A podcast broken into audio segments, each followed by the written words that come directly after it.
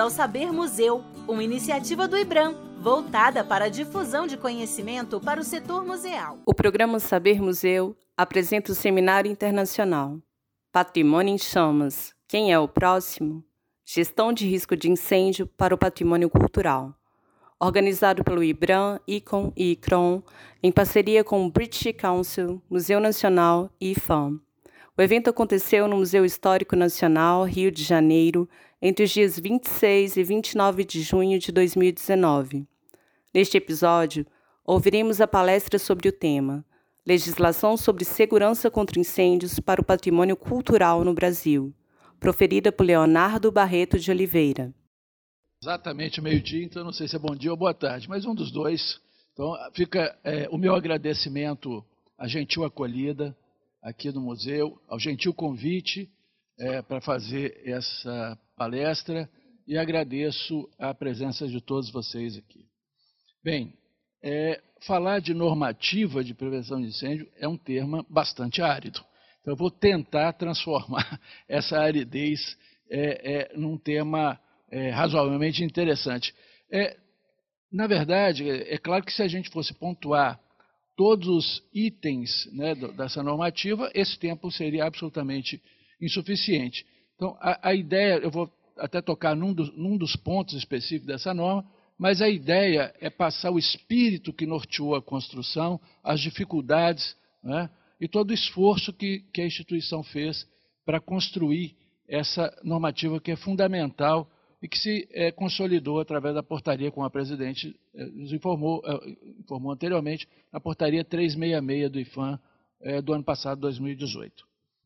Bem, para enfrentar esse, essa questão, a primeira coisa que a gente precisava resolver e se debruçar é a questão do sombreamento que existe entre as competências sobre esse assunto. Evidentemente, o IFAM tem competência nessas áreas de, de, em que ele exerce a proteção do, do patrimônio é, é, através do Decreto-Lei 25, e o Corpo de Bombeiro também tem atribuição nessas áreas através das diversas legislações estaduais. E aí eu falo no plural porque são 27 legislações. Isso causa um problema de saída enorme, porque o IFAM é uma instituição nacional. Nós precisamos adequar a nossa atuação a 27 legislações distintas. Não foi fácil. É, enfim. E entre esses, nessa zona de confluência, né, de interface desses dois órgãos federais, está o, o cidadão que mora nessas, nessas edificações, nesses conjuntos urbanos, e então os nossos acervos protegidos ali. Ou seja, entre a rocha e o mar se situa os nossos bens protegidos. E, evidentemente, por ter competências distintas, problemas surgem desse, desse fato, através é, de, um, de, um, retardamento nas respostas, nas dificuldades de se dar uma solução para as questões. Então, nós tentamos facilitar isso, é, otimizar esse encaminhamento através de uma legislação específica. As dificuldades de atuação dos dois órgãos são inúmeras. Né? É, primeiro, no IFAM, as diversas atribuições que a instituição tem, como eu disse, atuação em todo o território nacional, uma falta crônica de pessoal, desde a nossa origem, e, e a ausência de pessoal especializado em prevenção de incêndios. Eu me debrucei sobre esse tema, apesar de não ser um tema da minha é, é, absoluta especialidade, acabou se tornando um tema de trabalho, por ser o profissional mais próximo dentro da instituição a, é, com relação a esse tema. Sou o único engenheiro eletricista da casa. Aliás, sempre fui, desde que entrei em 1986. O que demonstra, evidentemente, a falta crônica de pessoal para trabalhar com essa área. É? É, apesar dos magníficos esforços tem que registrar a nossa presidente, que conseguiu um concurso ano passado, uma proeza inenarrável nos momentos, no momento que vivemos. Mas é, é ainda insuficiente, é claro, para cobrir a lacuna de anos e anos é, de déficit de pessoal.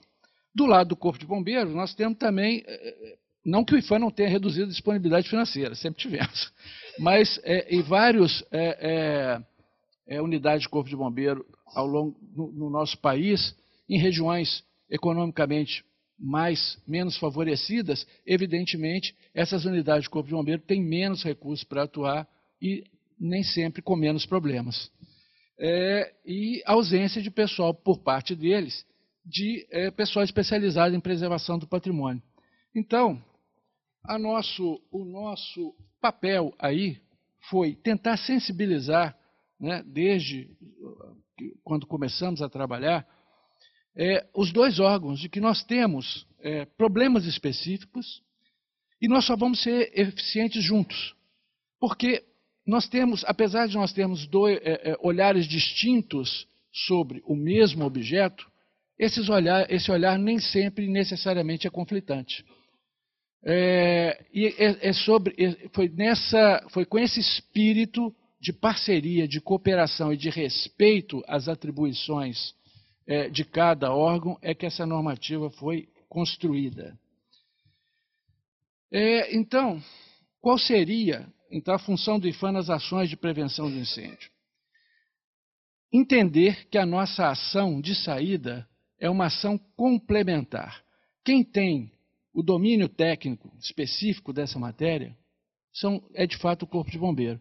Nós agimos no sentido de dotar o Corpo de Bombeiro de elementos importantes que devem estar sob a ótica também de análise do Corpo de Bombeiro e, num segundo momento, através da nossa normativa, passar sobre o nosso crivo, para que eles tenham um balizamento de como agir. Então, esse entendimento de que é uma ação complementar parece uma coisa óbvia, mas não é. Na prática, não é. Isso causa uma série de problemas de, de, de ruído de comunicação, de é, é, é, suspeitas de invasão de, de competências. Então, desarmar esses espíritos foi a primeira, desarmar esse espírito bélico foi a primeira providência e a mais difícil, talvez, de ser, ser feita.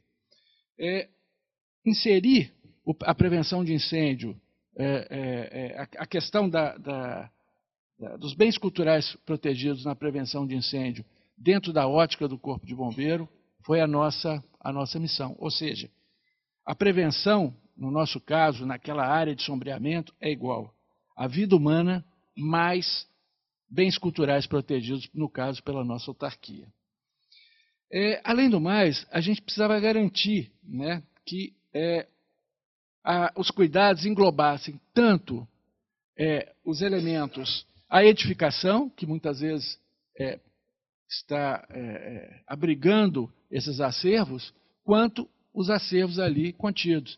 Então, nós tratamos de questões tão variadas quanto é, orientar, ponderar na nossa normativa de que se determinada construção é, tem é, a tipologia construtiva de adobe, será que um jato sólido de água é a melhor forma de combater um incêndio naquela edificação, ou se a gente deveria utilizar um jato pulverizado, porque aí nós estaríamos resguardando mais a integridade da estrutura. Então, sobre esse tipo de questão, do ponto de vista da edificação, foi que nós nos debruçamos. Isso é apenas um exemplo, né? não podemos detalhar tudo. E com relação ao, ao acervo, é, qual é o elemento extintor que nós estamos utilizando se ele é o mais adequado para preservar aquele acervo. Nós vamos voltar a falar um pouquinho mais para frente sobre isso, mas estou dando um panorama geral. E, em, em, em síntese, orientar e aprovar, em conjunto com o Corpo de Bombeiro, né, nos estaduais, os projetos de prevenção de incêndio, quando esse destinam a, aos bens culturais protegidos pela autarquia.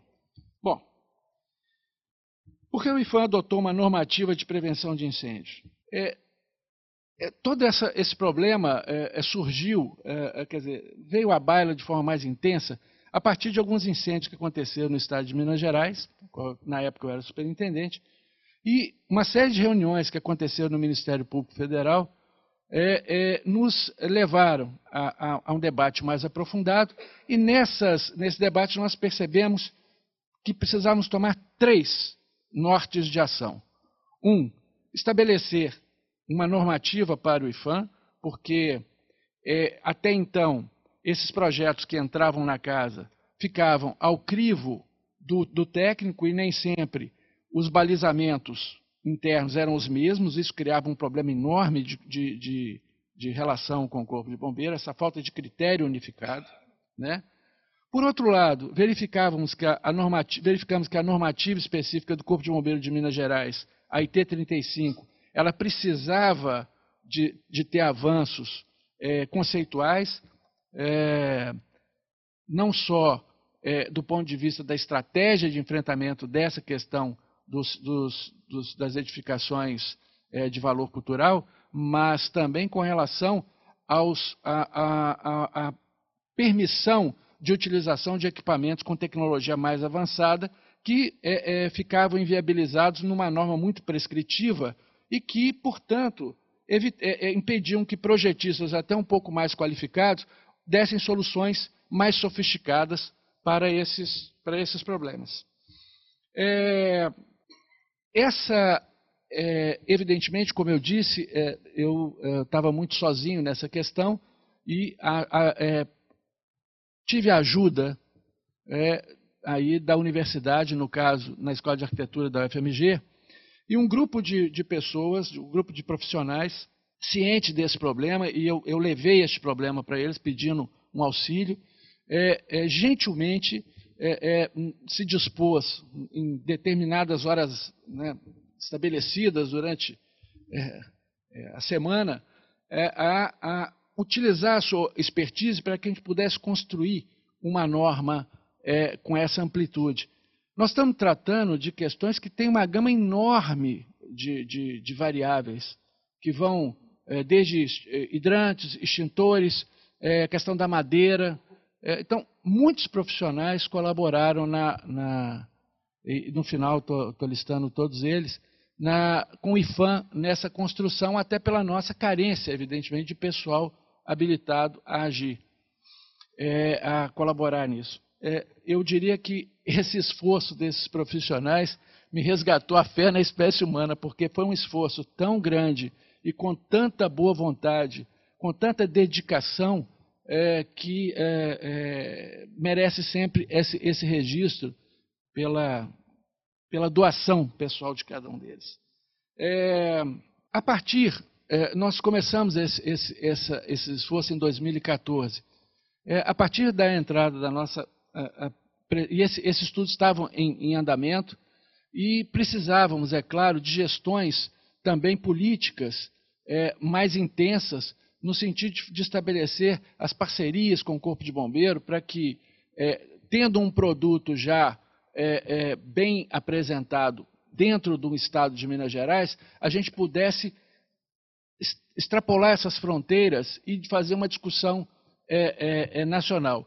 Então, graças aos esforços da nossa presidente e do Ministério Público Federal, na pessoa da doutora, doutora Zane Cajueiro, uma parceira imensa nossa, parceira de primeira hora, nós fizemos uma reunião com todas as unidades do Corpo de Bombeiro, quase todas as unidades do Corpo de Bombeiro, dentro da Procuradoria-Geral da República, é, em Brasília, demonstrando não só a importância que o Ministério Público dava para essa questão, como o IFAM também, e o, e o bombeiro, de forma que a gente pudesse, dentro desse ambiente, entre parênteses, neutro, a gente pudesse estabelecer é, um diálogo bastante franco e, e, e, demonstrar que a normativa do, do IFAM não vinha para se sobrepor às normativas do Corpo de Bombeiro, mas para complementar, para auxiliar e estava tendo também dentro do, dessa, mesma, dentro dessa mesma lógica. Até porque, para e passo, quando a gente fez a nossa normativa, esse mesmo grupo se dispôs, porque inclusive tinha elementos do Corpo de Bombeiro de Minas Gerais, se dispôs a fazer a atualização é, é, da normativa da IT 35, então, que inclusive já, já foi publicada pelo Corpo de Bombeiros de Minas Gerais. Então, essas normativas hoje elas se conversam, elas falam. Né? Há uma, uma sinergia entre essas normativas. Isso foi um passo gigantesco que nós demos para poder é, solucionar essa questão. É, então, como eu disse, as dificuldades na construção são, as dimensões continentais do Brasil, onde os problemas são absolutamente distintos, né? as situações, inclusive financeiras, políticas, a necessidade desse, desse é, é, a necessidade é, é, de um entendimento jurídico até da autarquia de que essa é uma ação compartilhada e não de conflito. É, e agora, uma dificuldade que a gente está enfrentando no momento é a criação de procedimentos técnicos e administrativos internos, ou seja, para interiorizar essa normativa para os nossos funcionários, para que eles possam é, agir de forma bastante é, mais homogênea possível. É, nós tivemos que fazer nesse trabalho duas delimitações importantes. Primeiro, a normativa centrou na questão das edificações protegidas. Por quê? Num primeiro momento. Porque nesse ponto a interface se dá só com o corpo de bombeiro. E como vocês viram, não é uma conversa, é, é, como eu disse na rede, não é uma conversa simples. Se nós tivéssemos que colocar mais outros parceiros, no caso de, de, eventos e no caso de conjuntos urbanos, nós estaríamos já de saída colocando um complicador muito grande nessa construção. Então, nós estamos fazendo por partes.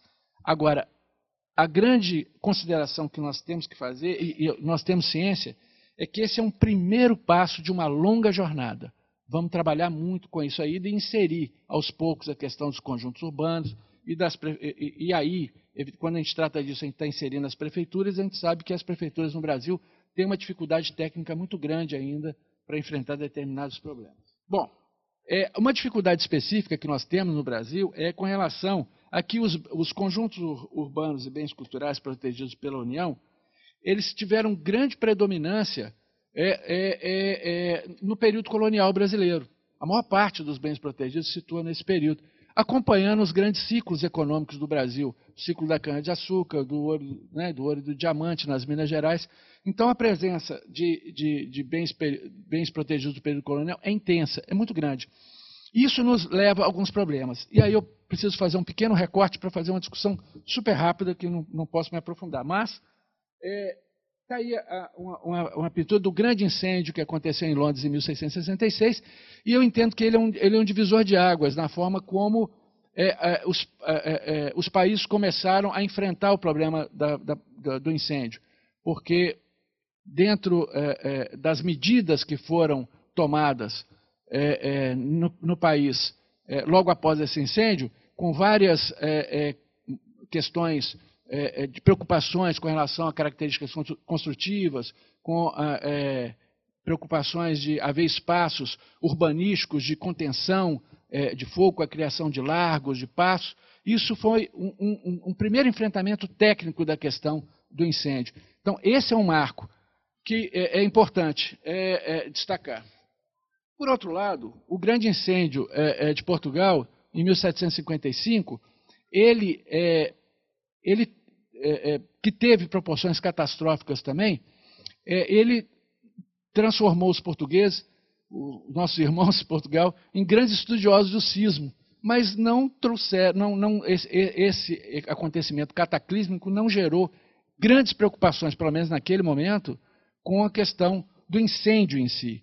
Então, é, o que, eu, tô, o que eu, eu, eu, mencionei esses dois eventos é que, apesar né, desse evento ter tido proporções enormes em Portugal, eles não foram imediatamente, essas preocupações não foram imediatamente transferidas para a colônia.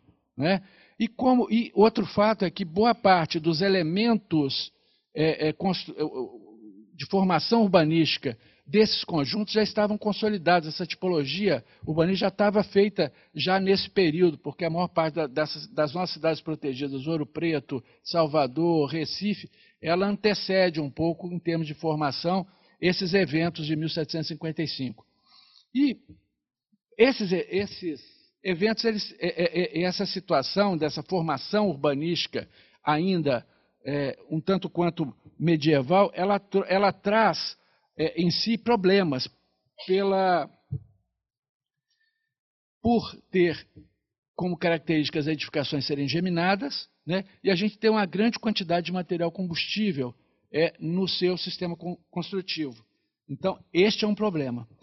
Um outro problema decorrente do nosso processo de, é, construtivo do nosso, do nosso patrimônio foi que a maior parte desses bens, ao serem tombados na década de 30 e 40, surgiu a grande questão: o que fazer com essas edificações? E aí boa parte delas passou a ser ocupada por museus e por bibliotecas, é, e trazendo para dentro dessas edificações uma problemática ainda maior do que a gente já tinha, por conta da diferença de, de acervos. Então, nem sempre é, a, a, prevenção de incêndios na, de, uma, de, de, de, acervos que estão ali inseridos é, é semelhante às providências de prevenção de incêndio que a gente tomaria com relação à edificação em si.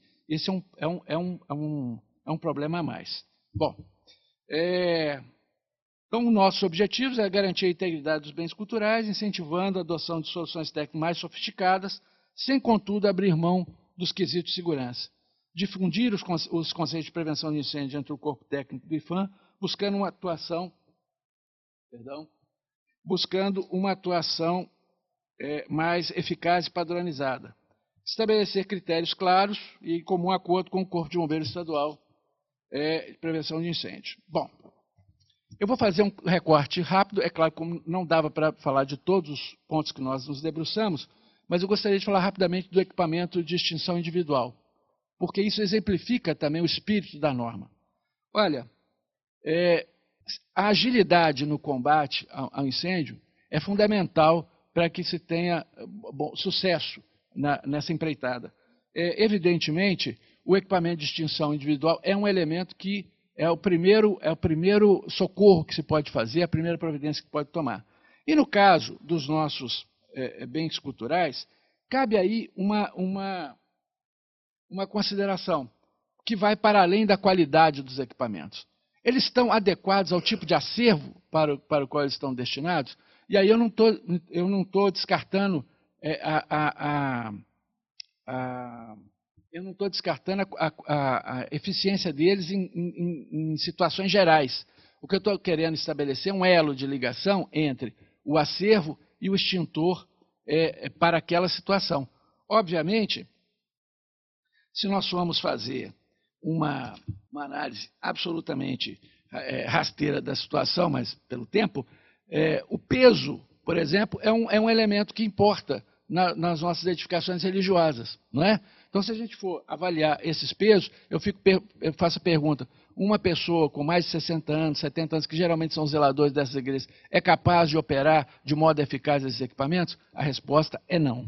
É, aí, dentro dos tipos comuns que a gente tem, a gente tem água pressurizada, é, CO2, vou passar com muita rapidez, é, que se destinam a classes de incêndio específicas. Mas, por exemplo, será que água, a água pressurizada seria o mais adequado para a gente utilizar em acervos bibliográficos, mas isso é o que nós encontramos, ok? Isso é o nosso dia a dia. É, por exemplo, o CO2 que é utilizado em, em é, é, é, elementos energizados. Olha, é, ele também tem problemas. Ele tem uma, uma quando ele é acionado, ele, tem, ele provoca uma diferença de temperatura intensa. Isso, em determinados materiais, pode gerar a aparição de craquelê, a formação de craquelê pela variação de temperatura em cima do objeto. E o mais utilizado, pó químico seco. Ele tem um intenso depósito de, de resíduo e, com isso, e também alguns elementos que são bastante corrosivos a, aos, a, a vários é, acervos. Então, dentro desta lógica, eu pergunto, estão todos são inadequados? Não. Existem equipamentos que são mais apropriados para determinadas situações.